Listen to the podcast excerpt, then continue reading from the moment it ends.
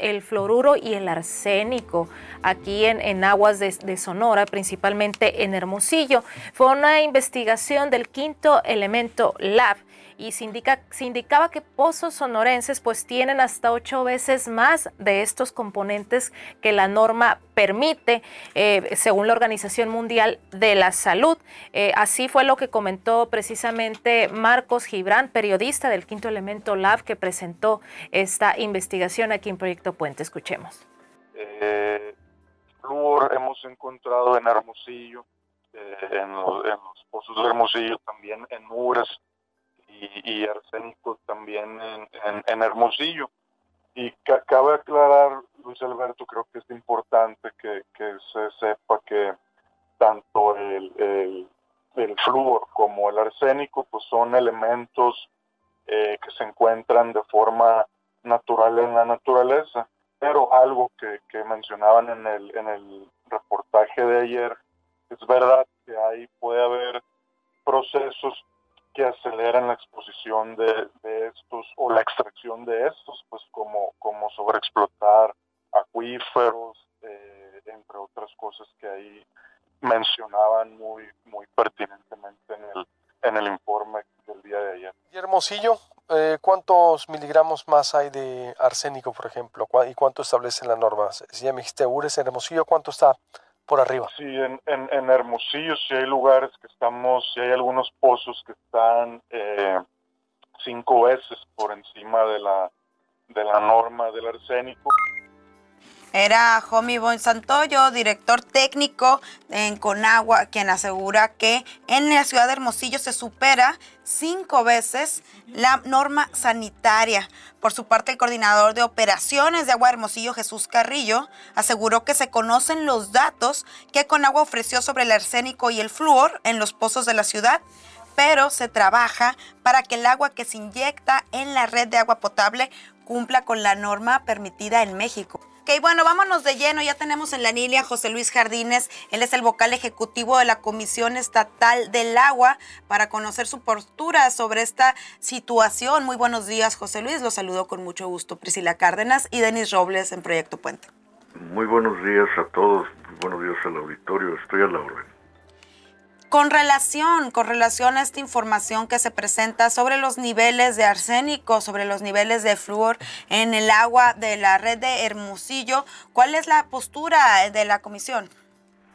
Pues eh, de, incomodidad, por supuesto, no, no debería estar sucediendo esto.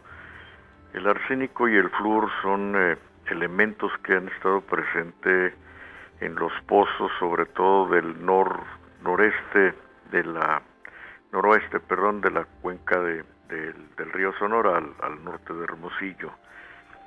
Hace muchos años que se detectó y lo que se hacía era sacar de, de funcionamiento los pozos que lo contenían en demasía.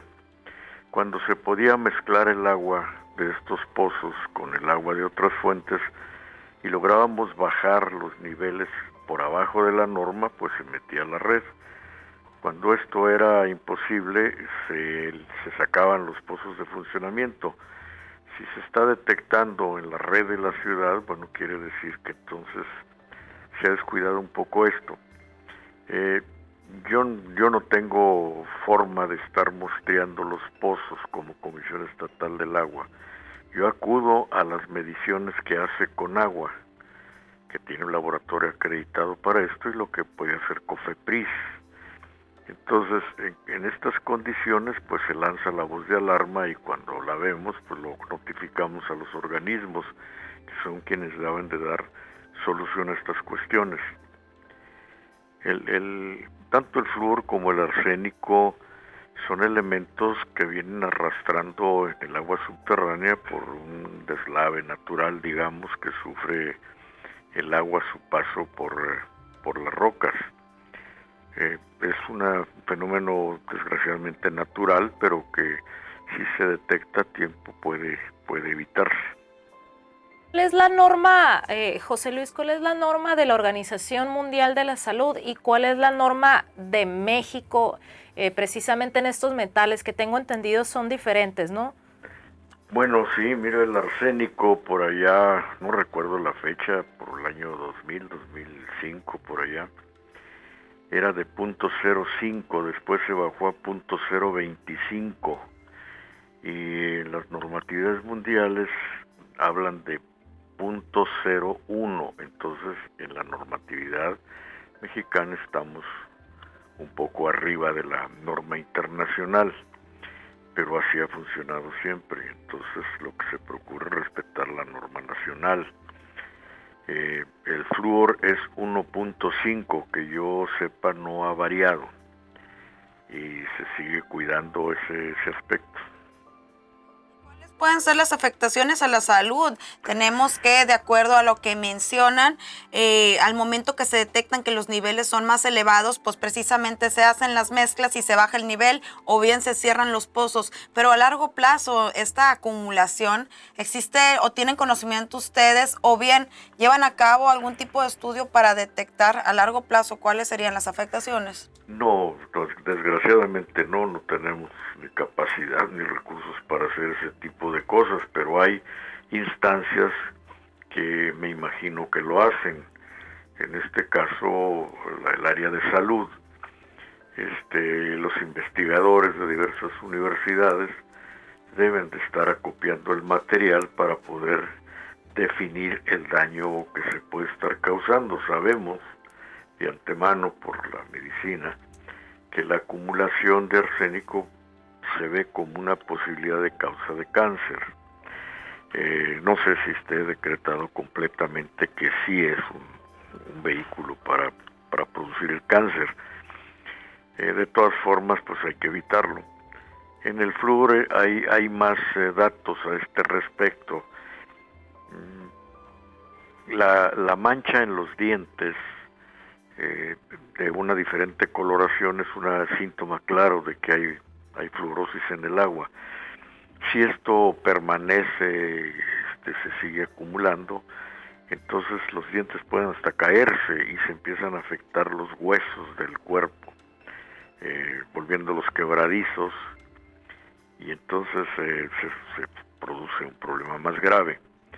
Pero eso es lo que sabemos de la literatura que yo sepa o que yo haya hecho alguna vez una investigación en ese tipo, no, desgraciadamente no. En el caso de los pozos de la ciudad de Hermosillo que fueron cerrados precisamente por tener altos niveles, de acuerdo con Agua Hermosillo, son los que se encuentran en La Victoria.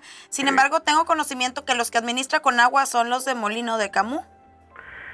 Bueno, no, los pozos del Molino de Camus no creo, no son muchos. Este, los pozos en la Victoria son los que tradicionalmente han dado altos niveles de flúor, sobre todo trazas de arsénico en algunas ocasiones. Eh, no sé si actualmente estén dando, dando mayores niveles, lo desconozco en realidad, pero por lo que se publica, por la, el documento ese que salió hace poco de veneno en, mi agua, pues se supone que, están... Eh, que están catalogados con, como pozos. Eh, no dice la Victoria que yo recuerde, pero sí sé que es una zona donde es característico que existan niveles altos de flúor.